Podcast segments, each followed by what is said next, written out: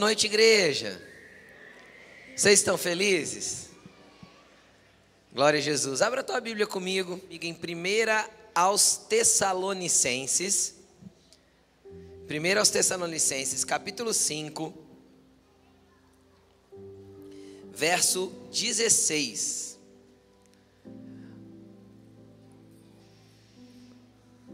Hoje nós vamos falar sobre um problema que ninguém tem. Ansiedade, né? Essa é a geração mais ansiosa que a gente já viu, eu acredito. Só que existe um antídoto para a ansiedade. E nós vamos falar um pouco do antídoto, que é a gratidão. E você vai perceber o quanto isso é poderoso nas Escrituras e o quanto a Bíblia nos ensina a vivermos livres desse mal que muitas vezes nos assola. Amém? Eu não vou pedir para levantar a mão quem tem um pouquinho de ansiedade, né? Mas se eu fosse pedir, eu sei que a maioria dava uma levantadinha na mão, né? Quem já às vezes ficou sem dormir porque estava preocupado com outro dia, e assim sucessivamente. Vamos falar um pouquinho sobre isso, e nós vamos começar lendo primeiro aos Tessalonicenses, capítulo 5, verso 16. Vamos orar por essa palavra? Senhor Jesus, eu te peço que essa palavra possa ser viva e eficaz, mais penetrante que uma espada de dois gumes, que ela penetre ao ponto de dividir alma e espírito juntas e medulas, que ela entre no mais profundo de cada coração, que ela mexa com estruturas, que ela mexa, Senhor, com as verdades do nosso interior, convertendo as nossas verdades em mentiras, para que a tua verdade prevaleça. Em nome de Jesus, nós pedimos que o Senhor venha ministrar profundamente o nosso ser para que possamos, Jesus, andar segundo a tua vontade, não segundo o nosso coração. Em nome de Jesus. Amém. Coloca no telão para mim, 1 Tessalonicenses 5,16. Olha que versículo maravilhoso. Alegrem-se sempre. De vez em quando? Não, sempre. Tem jeito de estar sempre alegre? Depende. Depende aonde está a fonte da minha alegria. Porque a gente confunde muito felicidade com alegria. Porque alegria é um estado de espírito, felicidade é algo condicional àquilo que nós estamos vivendo no nosso exterior. E muitas vezes a gente, a gente confunde uma coisa com outra. Então, felicidade tem a ver com aquilo que a gente conquistou, recebeu, viveu, está vivendo. Mas quando eu falo de alegria, alegria é um estado de espírito e ela não vem das circunstâncias exteriores. Ela é estabelecida segundo aquilo que o Espírito ministra no meu coração. E muitas vezes é difícil nós mantermos um posicionamento no nosso espírito quando as coisas do lado de fora são contrárias. Por quê? Porque do lado de fora a gente tem a percepção daquilo que está acontecendo, e aquilo que está acontecendo vai mudar o nosso estado de espírito, e não deveria. Por que eu sei que não deveria? Porque o nosso maior exemplo a ser seguido quem é? Jesus. E é interessante que quem já passou por tempestades na vida aí, quem já passou? Só. Nunca passaram o resto, que bom. Vocês orem por mim. Quem já passou por tempestade na vida aí, levanta a mão. Todo mundo. É interessante que a Bíblia retrata Jesus passando por duas tempestades em alto mar. Uma, ele estava dormindo dentro do barco enquanto todo mundo estava apavorado. O que, que é isso que estava acontecendo com Jesus? Ele estava indiferente? Ele estava testando a, a fé dos discípulos? Não, ele estava dormindo. Isso é um cansaço físico. Quem está entendendo o que eu estou falando? Ele estava dormindo. E por que Jesus conseguia dormir em meio à tempestade? Porque no estado de espírito de Jesus ele estava alegre, não importa o que estava acontecendo do lado de fora. Ele andava pleno no seu estado de espírito. Então, a hora que os discípulos vão lá, mestre, você não se importa que a gente venha perecer? Ele levanta no barco e o que, que ele faz? Manda parar a tempestade, manda parar o vento, manda o mar se acalmar. Acho que ele, a Bíblia não retrata, mas eu acredito que ele olha para os discípulos e fala assim: agora vocês me deixam dormir? Por quê? Porque não importa o quanto a tempestade é forte, se o teu estado de espírito está firmado naquilo que Deus é, a tempestade é apenas um ambiente para fomentar o milagre. Você consegue entender isso ou não? E qual que é a outra tempestade? A tempestade não parou. Jesus não, Jesus não parou a tempestade. O que, que ele fez? Ele veio andando sobre as águas. E aí Pedro olha para ele e fala: Eu quero ir com você. Pedro, Jesus fala o quê? Vem. Então o que isso me mostra? Que tempestades são ambientes apenas para fomentar milagres. Agora depende do nosso estado de espírito. Porque na tempestade eu posso viver um milagre, mas na tempestade eu posso naufragar. Tudo depende de como está o meu interior e de como eu estou me relacionando com Jesus e de que jeito eu estou entendendo aquilo que Ele está fazendo. Porque não existe tempestade que não venha forjar coisas em mim e não venha gerar ambientes de milagres se eu estou com a minha fé fortalecida em quem está comigo na tempestade. Então não tema na tempestade, alegre-se sempre. E estar alegre no seu espírito nem sempre significa um sorriso do lado de fora, porque às vezes as coisas são difíceis. Quem está entendendo o que eu estou falando? É só continuar. E aí o versículo 17 ele vai dizer o quê? Orem continuamente. Por quê? Porque a oração, obviamente, é uma chave para você se manter na presença, no lugar que Deus te quer, fazendo aquilo que Deus tem para fazer na tua vida. Agora você pensa assim, poxa, pastor, como que ora continuamente? Eu, vou, eu, eu preciso trabalhar, eu sei, ora no teu trabalho, ora dirigindo, ora dentro do ônibus, ora, ora sempre que você puder. Porque muitas vezes a gente transformou a oração em um rito religioso. E a oração nada mais é do que a conversação com alguém que eu tenho relacionamento. Então ela não deveria ser tão é, mistificada ou tão ah, religiosizada. Óbvio, eu posso ter o meu tempo separado com, é, com Jesus do jeito que ele ensinou. Entra no teu quarto, fecha a tua porta, fala com teu pai secretamente. Esse tempo é extremamente importante, deve ser diário. Pastor, tem que ser todo dia? Tem. Jesus pediu pão, mandou a gente pedir o pão nosso de cada dia. Se todo dia tem que pedir pelo pão, significa que a oração tem que ser. O seu secreto tem que ter todos os dias. Mas orar continuamente significa que você sai do quarto, mas continua com relacionamento com aquele que você buscou dentro do quarto. Você não o esquece durante o dia. Você lembra que tem um pai, que tem um Deus, que tem um amigo que está com você. Por último, é o versículo que eu queria chegar, versículo 18 que vai dizer o seguinte: deem graças em todas as coisas, em todas as circunstâncias. As versões mais antigas eu gosto bastante. Quem lembra? Quem é crente mais raiz que tem Bíblia, a, a versão Almeida? Em tudo dai graças. Em algumas coisas? Não, em tudo. Se em tudo é para eu ter gratidão, significa que tudo coopera para o bem daqueles que amam a Deus e que têm a vida pautada segundo o seu propósito. Está escrito isso também. Se todas as coisas cooperam para o meu bem, obviamente em todas as circunstâncias que eu vivo na vida, eu tenho motivo para dar graças. O problema é eu enxergar motivo para dar graça no meio das situações da vida. Por quê? Porque se eu fosse pregar Conforme essa geração que nós vivemos, essa geração que nós vivemos é a geração mais insatisfeita da história da humanidade. Essa geração tinha que ter um versículo assim: em tudo reclamai. Não é? De tudo murmurai. Em nada vos satisfazeis. Tudo para a gente estar tá ruim, gente. Vamos dar um passinho para trás, vamos relembrar um pouquinho da história. Eu lembro quando eu tinha, era criança, sei lá, tinha meus oito anos de idade, eu ia no sítio que minha avó morava.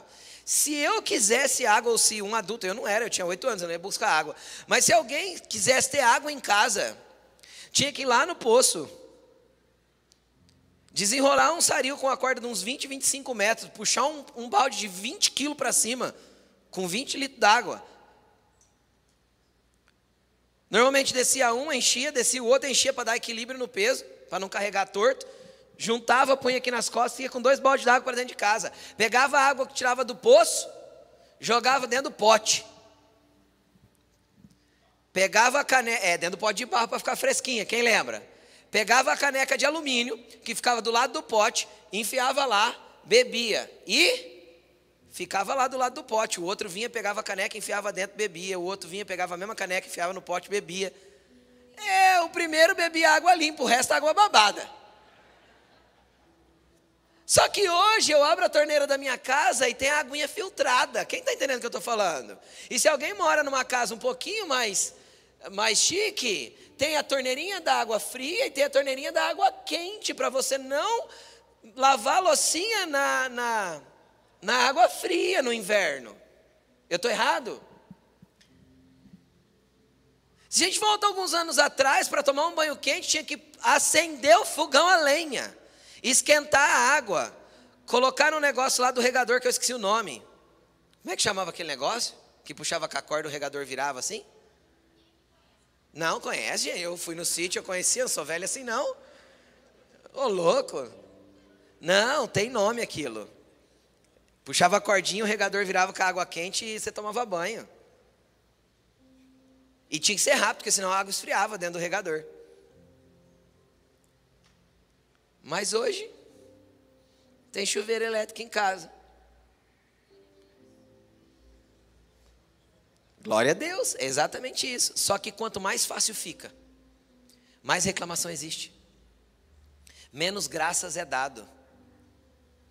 Sabe o que acontece conosco? Era assim, ó. Um dia a gente pegava o busão para ir para o trabalho, demorava 45 minutos para chegar lá. Ia de casa até o terminal, do terminal até a empresa, e, e, você sabe o tempo que você perdia. Aí um dia você comprou uma moto, aí você reclamava, é porque eu quero uma moto, porque preciso de uma moto. Não é a moto, é porque é esse busão, porque tá cheio, porque olha, não tem nem lugar para sentar hoje, tem que ir de pé. Deus me livre. Ah. Aí você comprou a moto. Aí você começou a reclamar da chuva que você tomava. Porque não tá bom a moto. Demora 15 minutos, mas toma chuva. Ah, porque hoje amanheceu chovendo. Aí eu quero sei o quê. Aí você compra o carro. Só que o carro não é tão moderno assim, de repente, quando chove, embaixo o vidro. Aí começa a reclamar. Essa porcaria, esse carro, quando chove, embaixo o vidro. Não enxergo nada. E não sei o quê. Nada está bom. Nada eu dou graças. Nada eu glorifico. Tudo eu estou insatisfeito, tudo eu preciso de um melhor, tudo tem que ser o mais novo, tudo tem que ser diferente. Ai, porque essa casa, ai, porque esse carro, ai, porque, ai, porque, ai, porque. Deixa eu te explicar uma coisa. A insatisfação gera ambiente de murmuração, e a murmuração te tira da terra da promessa. O que impediu o povo de Israel de chegar na terra prometida foi o tanto que eles reclamaram das bênçãos que tinham no deserto. Eles eram escravos no Egito. Foram tirados de lá para ser senhores da terra, mas estava ruim a comida que tinha no deserto. Estava ruim o tipo de casa que eles moravam. Tava, e sabe o que, sabe o que Deus um dia falou para Moisés? Cansei desse povo. Tudo eles reclamam. Então é o seguinte: quem saiu do Egito não vai entrar na terra prometida, vai morrer todo mundo no deserto e eu vou levantar uma nova geração. Por quê? Para uma nova geração não ter comparativo com o Egito, porque senão eles vão entrar lá e eles não vão construir uma terra prometida, eles vão construir um Egito melhorado.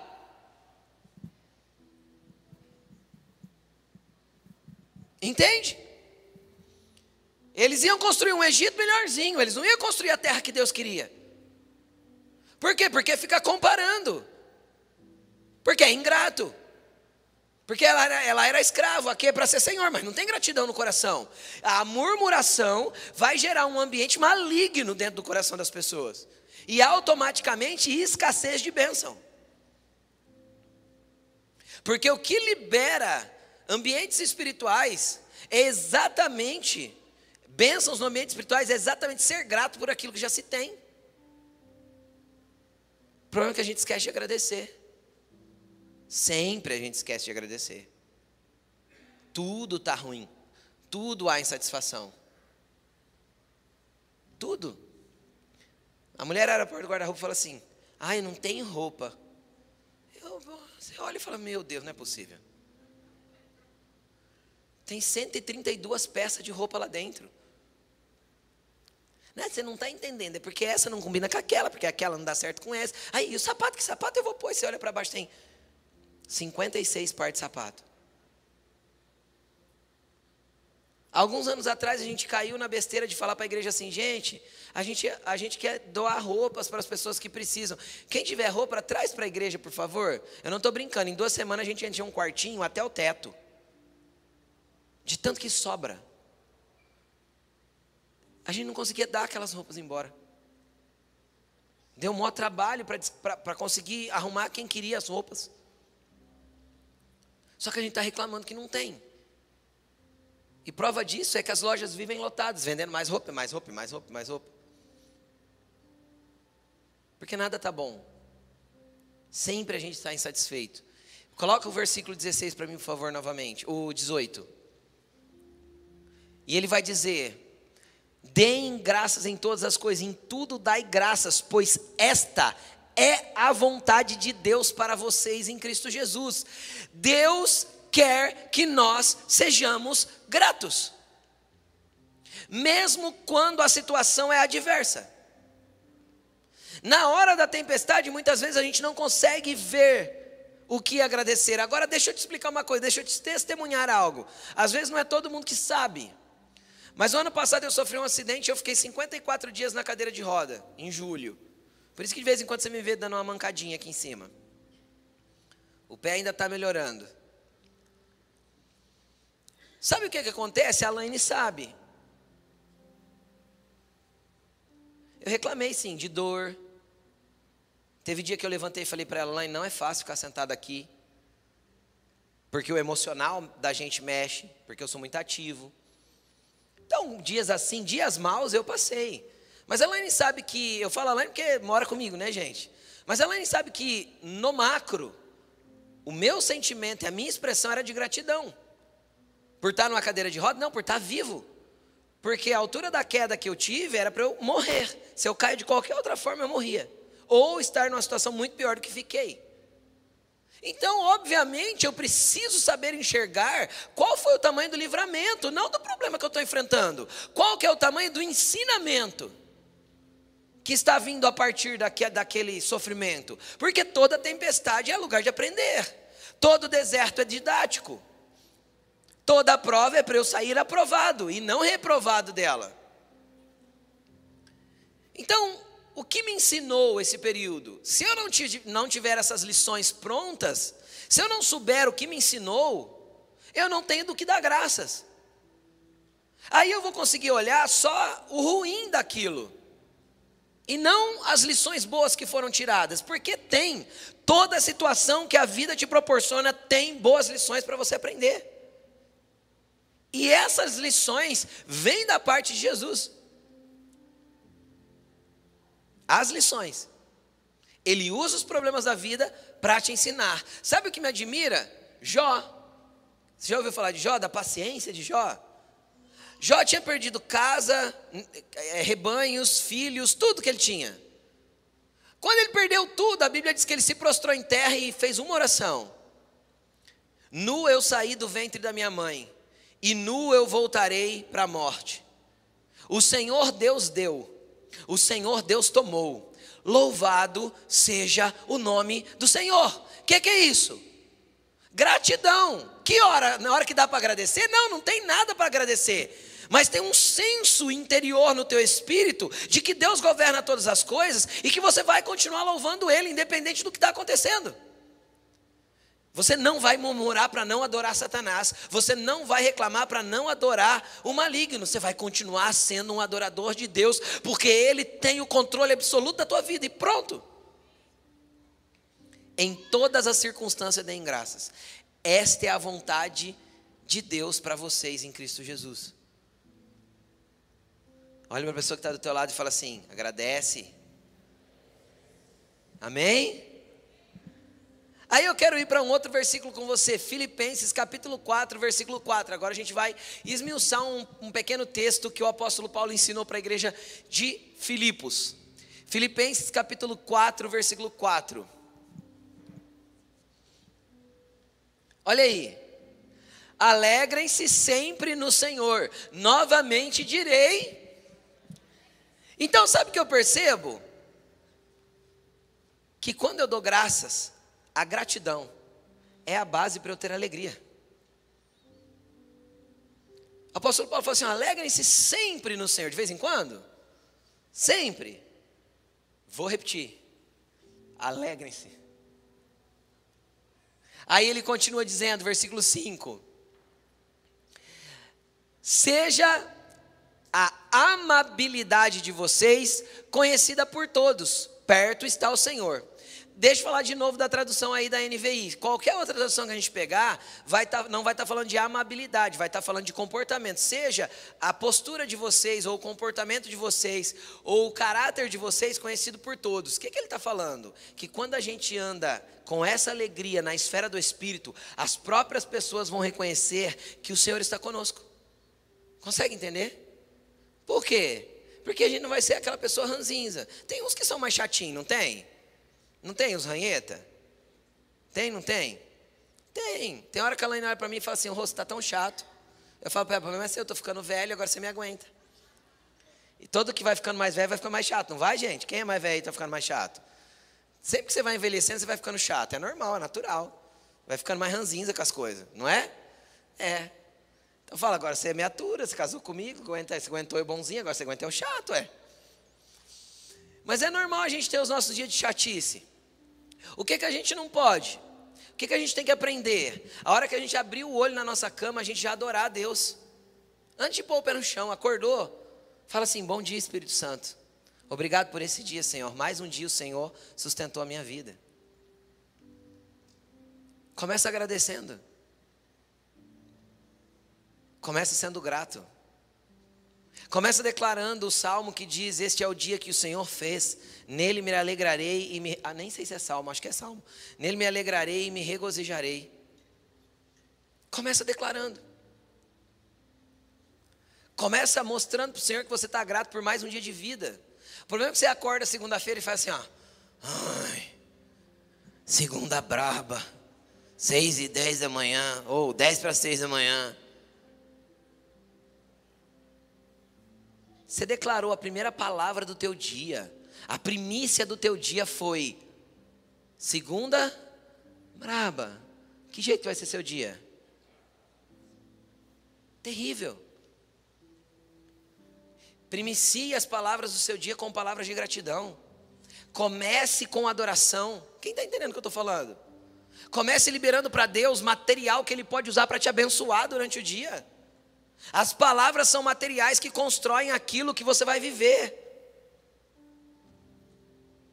Comece liberando gratidão, o Senhor está perto. Deixe as pessoas perceberem esse ambiente de gratidão. Deixe as pessoas do teu trabalho falar assim para você, mano, como é que você consegue chegar segunda-feira com, com esse semblante de alegria? Aí você pode responder, porque a alegria não está aqui, está aqui. E eu tenho uma alegria dentro de mim que nada aqui fora pode tirar. E pronto. E é isso. E que as pessoas conheçam isso. Mas vamos continuar, versículo 6. Não andem ansiosos por coisa alguma. Qual que é o problema de andar ansioso? É justamente a ingratidão e a insatisfação, a reclamação e a murmuração. E isso vai gerar um ambiente de descontentamento. Indiscutível que se você semeia isso logo que você acorda, e você foi dormir ontem reclamando, e acordou hoje de manhã reclamando, e vai gerar um ambiente de insatisfação, murmuração, e automaticamente isso vai gerar ansiedade. Por quê? Porque a ansiedade, segundo o dicionário da língua portuguesa, se você quiser dar um Google aí depois, coloca lá, significado de ansiedade no dicionário. Sabe o que vai estar escrito? Aflição de espírito, sofrimento antecipado. Isso é ansiedade. Ansiedade é tentar viver o amanhã hoje e tentar resolver o problema de amanhã hoje. A Bíblia diz: já basta cada dia o seu próprio mal. Então o que tem que resolver amanhã cedo, eu vou me preocupar com isso quando? Amanhã cedo. Pastor, não é fácil viver assim. Começa a ser grato, que você vai perceber que é possível isso ser mudado aqui dentro. Chega de dormir mal. Chega de acordar murmurando. Começa a andar uma vida de gratidão, começa a andar numa vida na onde o teu coração expressa uma verdade, chamando realidades que ainda não existem. Como assim, pastor? A Bíblia diz assim, ó: Nós chamamos a existência aquilo que não existe como se já fosse. Isso chama fé. O problema é que a gente acorda reclamando, então a gente está chamando a existência. O problema é que não existe, como se já fosse. Mas se eu acordo agradecendo, eu estou chamando a existência, a bênção que não existe, como se já fosse. Eu lembro que quando eu era recém-convertido, eu me converti com 13 anos, eu lembro que com 14 anos, 1994,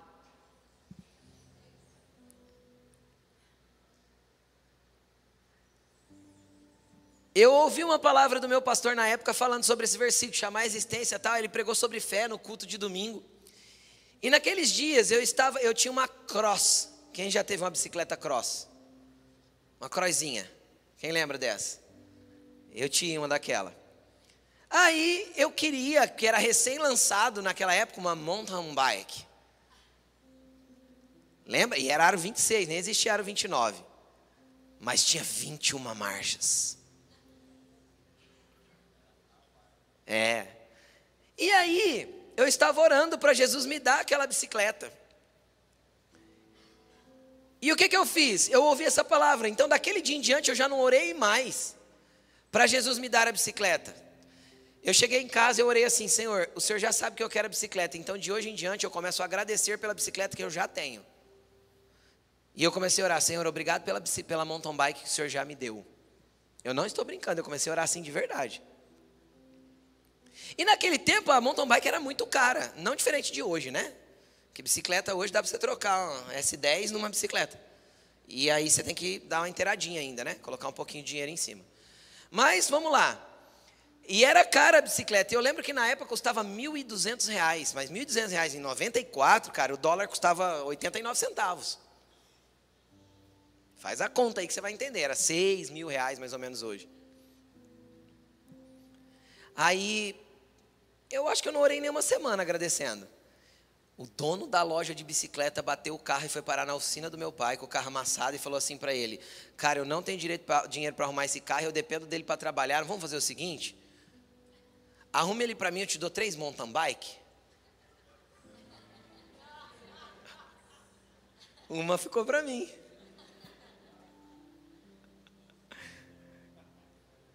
Lógico que é o pedido de um menino. Mas o que eu estou tentando te explicar é que a gente precisa chamar a existência com um ambiente de gratidão, aquilo que ainda não existe, como se já fosse. O problema é que eu faço, o, o, o, princípio espiritual é o mesmo, tanto quando eu chamo algo à existência, que vai abençoar a minha vida, quando eu estou chamando algo à existência, aquilo que vai amaldiçoar a minha vida, porque o princípio espiritual é imutável. Então, se eu acordo reclamando, murmurando, durmo ansioso, acordo ansioso, isso vai gerar em você, sabe o que? Problemas. Todo ansioso vai ter gastrite, não vai dormir direito, vai comer demais, vai engordar. É ou não é? Então, ansioso vai lá comer uma barra de chocolate. Sim ou não? Sabe o que, que isso está resolvendo? Nada, você só está ampliando o teu problema. Daqui a pouco a tua gastrite virou uma úlcera no estômago. E a tua falta de dormir direito parou de produzir cortisol e você aí está com um problema pior ainda, agora hormonal. E a coisa aí, um abismo vai chamando o outro, e você só reclama. Ai, agora eu acordo cansado todo dia. Lógico que acorda cansado todo dia. Por quê? Porque o que não descansa não é o teu corpo, o que não descansa é a tua alma. O que não descansa é que você não tem um estado de espírito de alegria, de paz. E nós precisamos encontrar isso em Jesus, porque Ele tem isso para nós. Senão não estava escrito isso na Bíblia. Só que esse versículo é uma chave muito poderosa, porque ele diz assim: ó, não andem ansiosos por coisa alguma. Ou seja, o que causa ansiedade são as coisas que a gente não tem, porque a gente vive a geração da comparação. A nossa geração é a geração mais comparativa que já existiu. Por quê? Porque a gente tem rede social. Porque a vida dos outros hoje é exposta para nós. Então eu comparo a minha vida mediante a mentira, nem todo mundo é mentira, né? Mas muitas pessoas expõem uma vida na internet que não é a verdade do que elas vivem. E aí a gente compara a nossa vida com aquilo. A gente mora na cidade, eu não sei se você sabe desse dado, mas quem é Rio Pretense, Rio Preto é a cidade per capitamente, né, conforme o número da população, que mais tem condomínio fechado no Brasil. Aí eu moro no condomínio, de repente o vizinho chega com um carro melhor que o meu. Quem está entendendo o que eu estou falando? Então a gente vive uma vida de comparativos e isso tira a gratidão. Deus não quer que você fique se comparando com ninguém. Deus quer que você se compare com a história que Ele escreveu para você. Deus quer que você se compare com aquilo que Ele tem para fazer na tua vida. Deus quer que você corra a sua corrida. Deus quer que você caminhe o seu propósito. Deus quer que você desenvolva a tua vida com Ele. Para de se comparar com o outro. Nós precisamos ter a percepção e o entendimento de quem somos em Deus. E nós vamos correr a nossa corrida. E na nossa corrida corro só eu, não tem vencedor e perdedor. Porque para Deus, Deus não é um Deus de competição, Deus é um Deus de cooperação. Na corrida com Deus, a gente coopera com o que está do lado, não tenta deixar ele para trás. Não existe um ambiente bíblico de competição, todo ambiente bíblico é de, é de cooperação. E o que gera ansiedade é essa competição louca de ser melhor, de ter mais, de não sei o quê. E eu não estou falando que você não deve desejar coisas. Nós já vamos falar sobre isso. Põe o versículo para mim. Novamente, por favor. Olha o que ele diz. Como que eu venço a ansiedade? Ele dá, ele dá a fórmula. Pela oração e súplicas e com ação de graças. Apresentem os seus pedidos a Deus. Preste atenção. Então é importante orar. No outro versículo ele disse: ore continuamente. Então tem que orar sim ou não? Então o que vai gerar esse ambiente de gratidão é através da oração. Ponto. O que vai tirar a tua ansiedade é estar aos pés do Senhor entregando tudo para Ele. Tem coisas que pressionam a nossa vida e eu te provo isso biblicamente. Quando Jesus foi orar lá no jardim antes de ir para a cruz, o que, é que ele orou? Pai, se possível, passa de mim esse cálice, passa de mim isso que eu vou ter que viver. Jesus estava ah, pressionado pela situação que ele, saberia que, iria, que ele sabia que iria viver? É claro. A Bíblia diz que ele suou gotas de sangue. Isso é uma pressão emocional nos níveis mais, mais altos que existem. Então ele estava ansioso? Sem dúvida podemos dizer que sim. Qual foi a oração dele? Foi uma súplica. Então, pela oração, você pode suplicar. Existem problemas que você vai colocar diante de Deus. Você não vai ser, chegar diante de Deus com, com tudo ruim e não, Jesus, está tudo bom, muito obrigado. O que você não pode é verbalizar fora da tua oração a murmuração e a reclamação e a ingratidão. Mas lá nos pés de Jesus você pode suplicar. Jesus foi suplicar para o Pai: Pai, se possível, passa de mim esse cálice. Porém, que não seja feita a minha vontade, mas a sua. O problema é que muitas vezes a gente exige coisas de Deus e não sujeita a vontade, a nossa vida à vontade dele.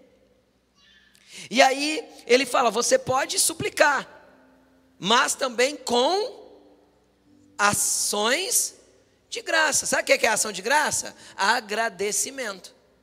Então, na tua oração, você precisa ser mais grato por tudo que você já tem do que com os pontos que precisam melhorar, porque eu te garanto que se você colocar uma lista aí, ó, o que eu tenho a agradecer, vai ser bem maior a lista do que aquilo que você tem para mudar. Mas aí é 20 vezes maior. Eu estou mentindo, gente? A gente tem muito mais para agradecer do que para suplicar. O problema é que a gente transformou a nossa lista de oração em uma lista de pedidos. É ou não é assim? Ah, deixa eu fazer minhas pautas de oração. Peço, peço, peço, peço, peço, suplico, suplico, suplico, suplico, suplico, suplico, suplico. Muito obrigado, Senhor, pela essa vida. E pronto. Entenderam ou não? Paulo pede para nós trabalharmos uma oração equilibrada entre súplicas e ação de graças. Vê a oração que Jesus ensinou a gente fazer? Pai nosso que estás no céu, reconhecimento da paternidade de Deus sobre a minha vida. Santificado seja o teu nome, é adoração, glorificação de quem Ele é. Venha a nós o teu reino, busca pelas coisas espirituais. Vir o reino dele é aquilo que é dele para a nossa vida. Coisas espirituais, dons espirituais, fé, autoridade, graça. Seja feita a tua vontade, assim na terra como no céu. Sujeição, a mesma que ele orou lá do cálice. Aí vem o quê? O pão nosso de cada dia nos dai hoje. Então aí ele pede pelas coisas. Mas é um trecho da oração que é pedir pelas coisas. Só que a gente inverteu isso tudo. Por quê? Porque as coisas nos sufocam, as coisas nos deixam ansiosos, as coisas nos pressionam. O boleto de amanhã parece que tinha que ter sido pago sexta, mas ele não vence sexta, ele vence amanhã. Pastor, mas não tem o dinheiro na conta, você não está entendendo. Tem coisas que você não tem que entender, você só tem que crer. Porque milagre, se for explicável, não é milagre. Porque Deus é expert em trabalhar em ambientes onde não tinha nada para acontecer. A Bíblia, a, a Bíblia ensina e mostra que Deus trabalha a partir do nada. Disse Deus, haja luz e não tinha. Mas uma palavra de Deus cria. Porque a força criadora de todo o universo é a palavra dele. No princípio era o Verbo, o Verbo estava com Deus, o Verbo era Deus, o Verbo se fez carne e habitou entre nós. Cristo. A palavra criadora de Deus é a partir do nada. Então eu não preciso ter pontos de conexão e pontos de sustentação para crer que Deus vai fazer, porque Ele faz a partir do nada. Eu só preciso crer. Chamar a existência aquilo que não existe como se já fosse. Olha o que Deus está ensinando, seja como eu. Gênesis 1, Deus chamou a existência aquilo que não existia como se já fosse, foi feito pela palavra do seu poder. Então Jesus está ensinando assim: ó, faça como eu faço. Glorifique e adore. E obviamente é, sujeite o teu pedido a Deus. Porque tem coisa que eu peço que não é da vontade dele. Então, ele não vai dar. Teu pai dá tudo que você pede? Quem já, teve, quem, quem já foi criança e teve pai e pedia? Não é tudo que você pede que ele vai dar. Então tá, pai, o teu pai celestial é igual. Por quê? Porque nem tudo que eu peço eu peço certo. O Tiago vai dizer o seguinte: olha, vocês pedem e não recebem. Por quê? Porque pedem mal. Por que vocês pedem mal? Para usar nos seus próprios desejos egoístas e alguma outra coisa mais que eu não lembro agora o versículo certinho. Então, se eu peço só para usar no meu desejo egoísta, eu estou pedindo mal. Se eu peço mal, eu não recebo. Então eu posso suplicar o quanto quiser, Deus não vai me dar, porque Deus me ama. Então Ele não vai me dar o que vai me prejudicar. Amém? Aí ele continua dizendo: então tem que pedir a Deus com súplica, mas tem que entrar também o quê? Gratidão. Aí ele vem falando: olha, versículo 7. E a paz de Deus é uma consequência, e a paz de Deus que excede todo entendimento guardará o coração e a mente de vocês em Cristo Jesus. O que, que é o problema da ansiedade? É não ter a paz de Deus dentro da sua mente e do seu coração. Se eu deixo a ansiedade de lado e me sujeito na oração com súplicas e ações de graças, você começa a ser grato por aquilo que tem. A gratidão mata a ansiedade. A ansiedade morrendo, eu sou inundado pela paz que excede todo o entendimento. Como excede todo o entendimento? Exatamente isso. No entendimento eu tinha que estar me descabelando. Mas eu tenho uma paz gerada pelo Espírito de Deus dentro de mim que não dá para decifrar. Quem está de fora às vezes chama a gente do quê? De insensível. Mas é porque a gente tem a paz que excede todo entendimento. Tem gente que vai chamar a gente de frio. Por quê? Porque a gente tem a paz que excede todo entendimento. E ponto.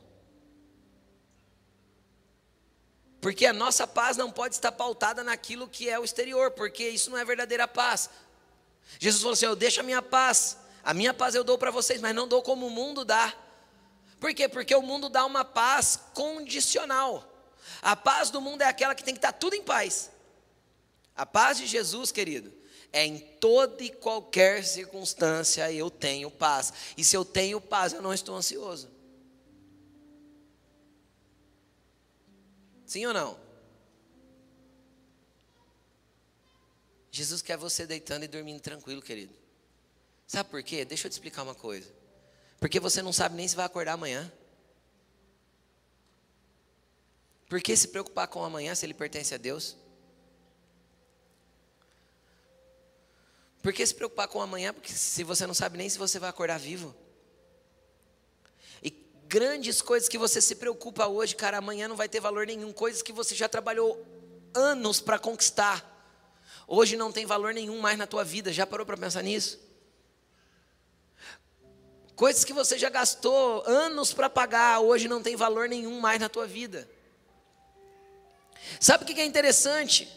Quem já teve o desprazer de perder um, um, um ente querido, um pai, um avô, uma avó, e ficou com a incumbência de cuidar do guarda-roupa da avó depois, ou da mãe depois do, que ela partiu, a hora que você abre e você começa a pegar aquelas coisas, você percebe que mais da metade do que tem ali vai para o lixo.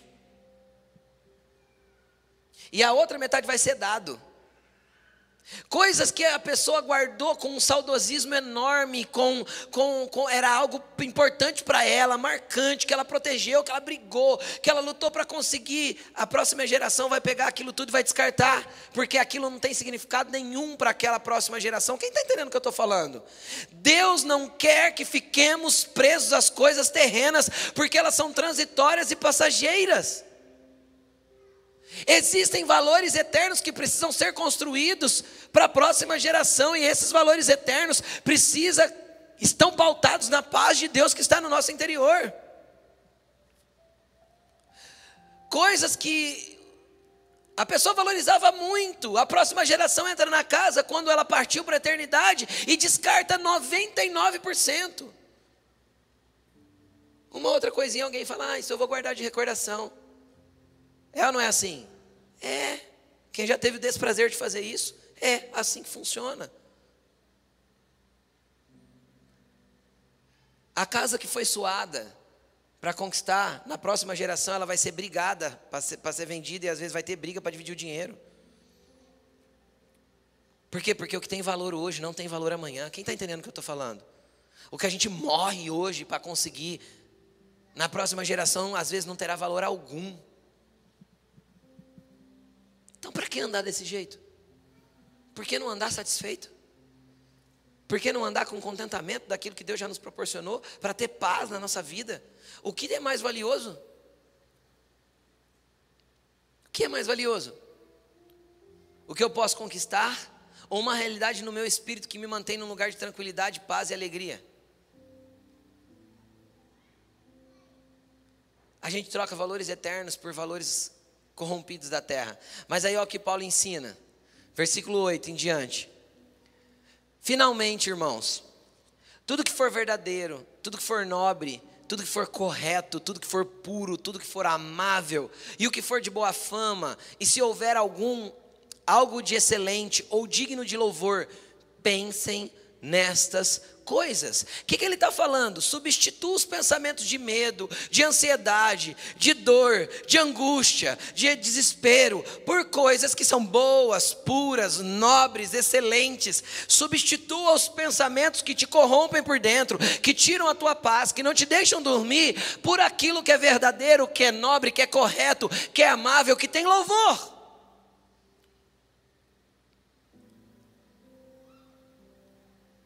Deixa eu te falar uma coisa: pensamento você não briga contra ele, você substitui ele, é isso que Paulo está ensinando, troca.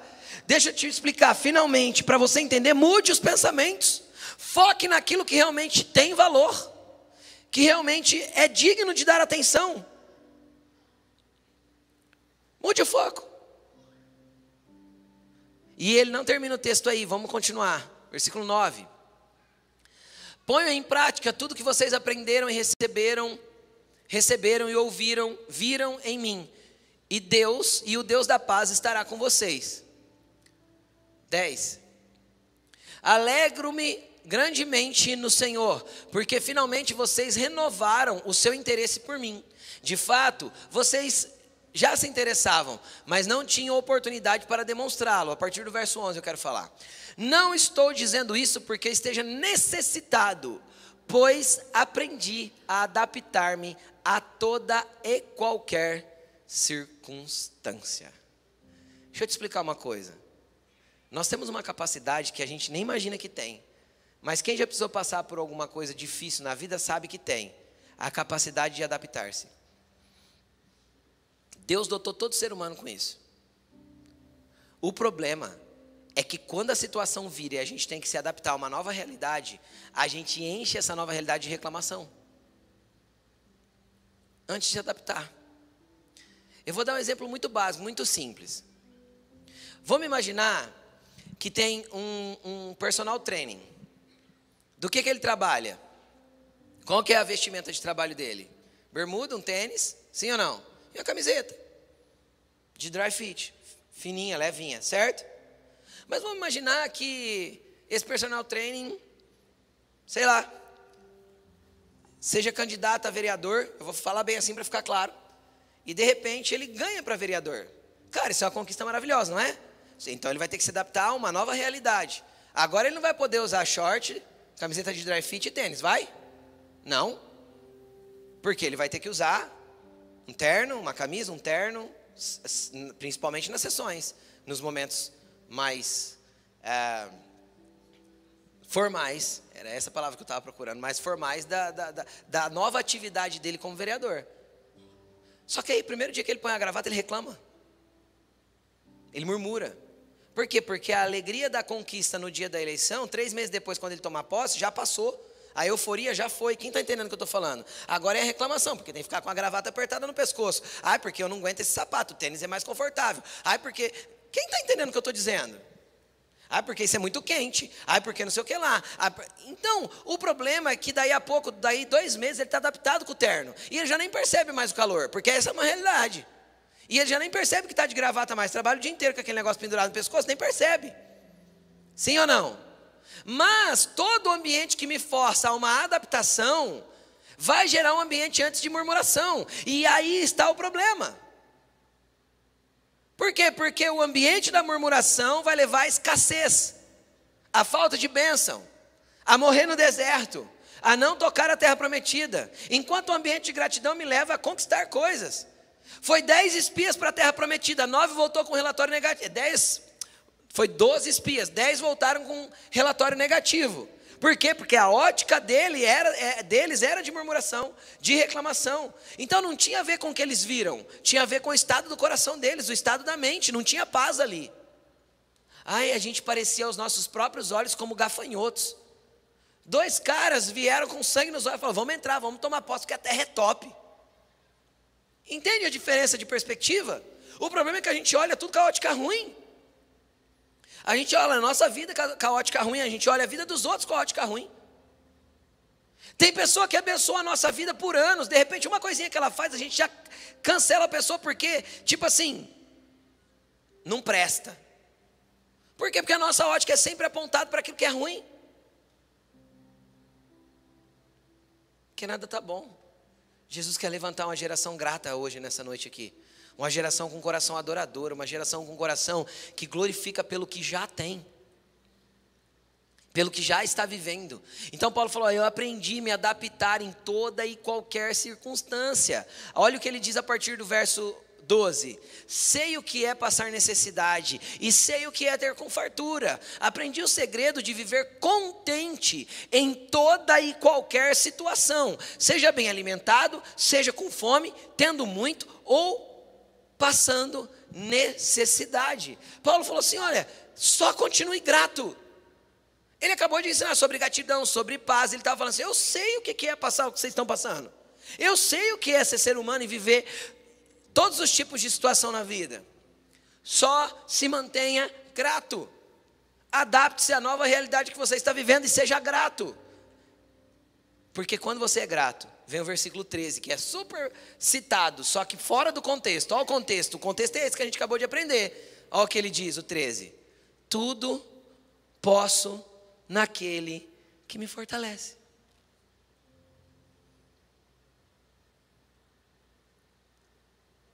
Você pode tudo naquele que te fortalece. Você pode passar por dificuldades da vida, você pode passar fome, necessidade, você pode ter abundância, você pode tudo naquele que te fortalece. Porque a tua força não vem de você mesmo. Porque quando você buscar força em você mesmo, você vai cair no ambiente da ansiedade. Quando você buscar força em você mesmo, você vai cair no ambiente do medo. Quando você buscar força em você mesmo, você vai cair no ambiente da dúvida. Quando você buscar força em você mesmo, você vai cair no ambiente de murmuração. Mas você tudo pode naquele que te fortalece. Ele é aquele que te sustenta.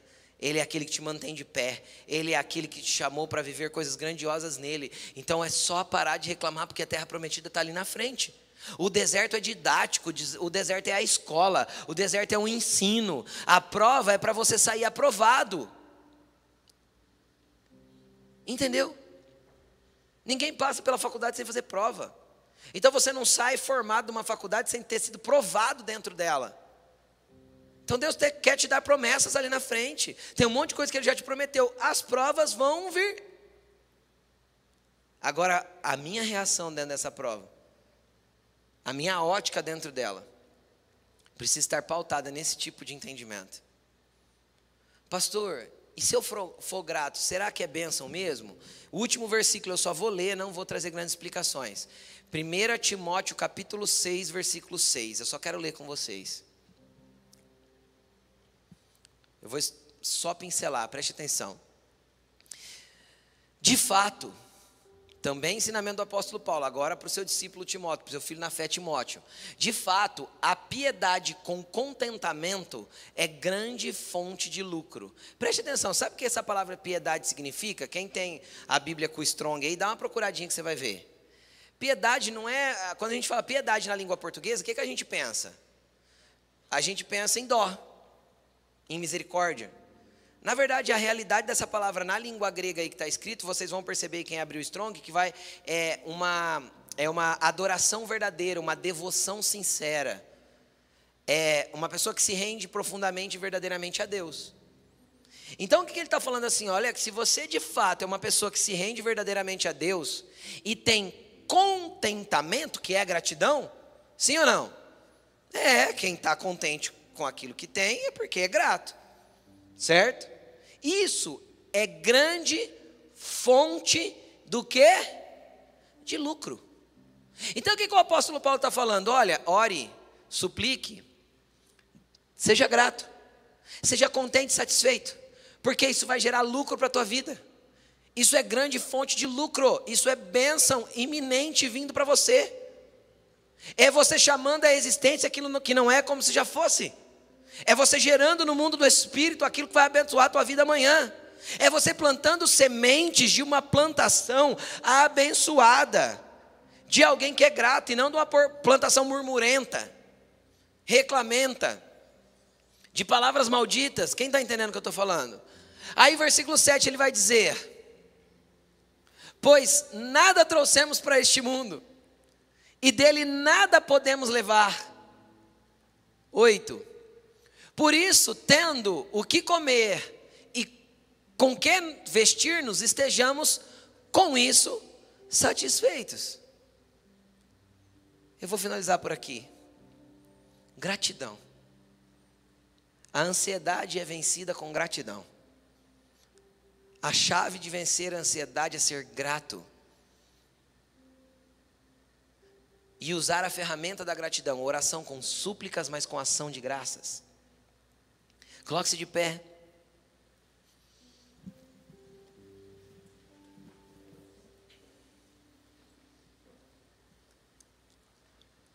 Quais são as áreas da tua vida que você nunca agradeceu? Quais são as coisas que você já tem que você começou a reclamar recentemente e parece que a coisa começou a dar mais errado? Qual foi a última vez que o celular travou e você quis jogar ele na parede e começou a amaldiçoar teu celular?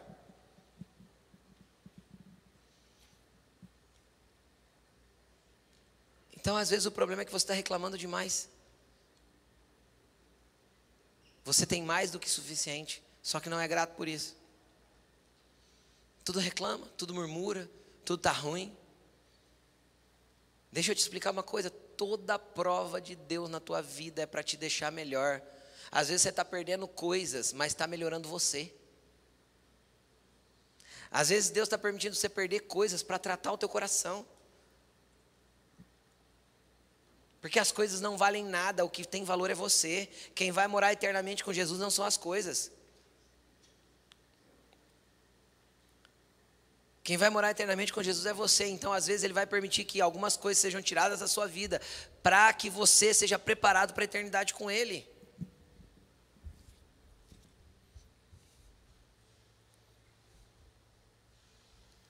Tem gente que acha que vai poder levar as coisas da terra para a eternidade, só os faraós pensavam isso.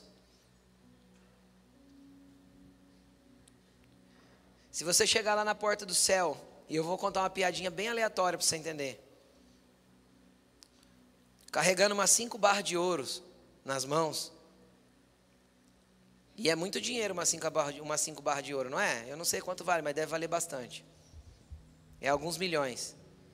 Você vai chegar lá no céu, o anjo da porta vai dar risada e vai falar assim: Senhor, ele trouxe quatro paralelepípedos aqui debaixo do braço.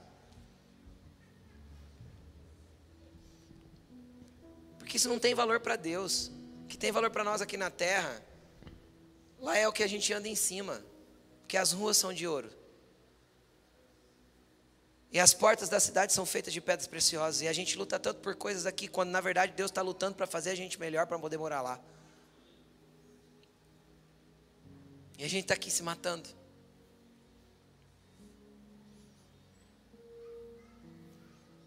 Quais são as coisas que você precisa agradecer a partir de hoje? Quais são as coisas que você precisa olhar com outra ótica? Às vezes você tem reclamado tanto da tua esposa e está ruim porque você reclama. Às vezes se você adorasse e glorificasse pela vida dela, as coisas mudavam. Às vezes você reclama tanto do teu marido. Para de reclamar, comece a chamar a existência aquilo que não é como se já fosse. Quando você vê a tampa do vaso levantada, você vai falar, Senhor, obrigado, porque meu marido abaixa a tampa todas as vezes.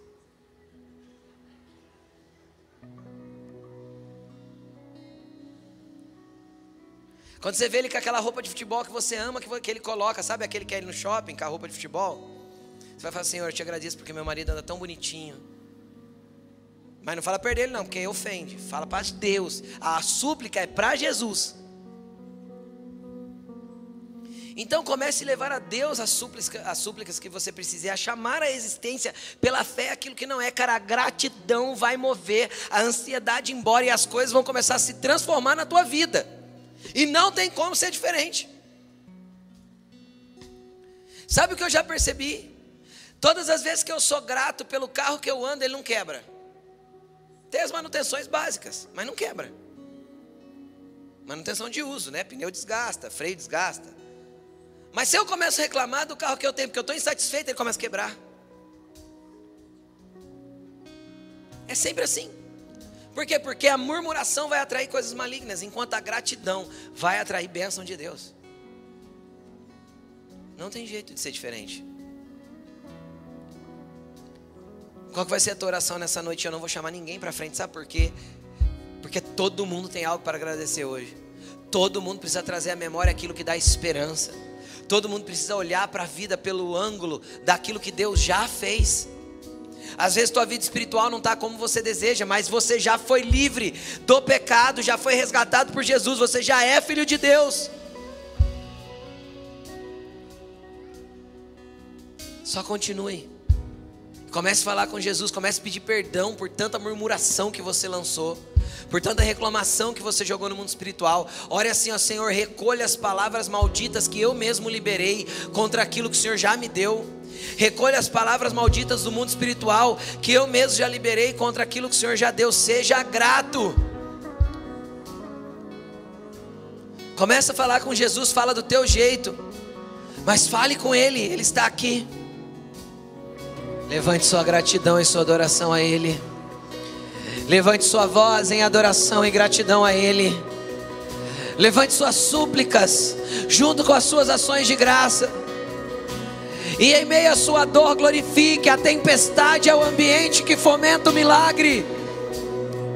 Aleluia. Dê uma salva de palmas para Ele. Obrigado, Jesus.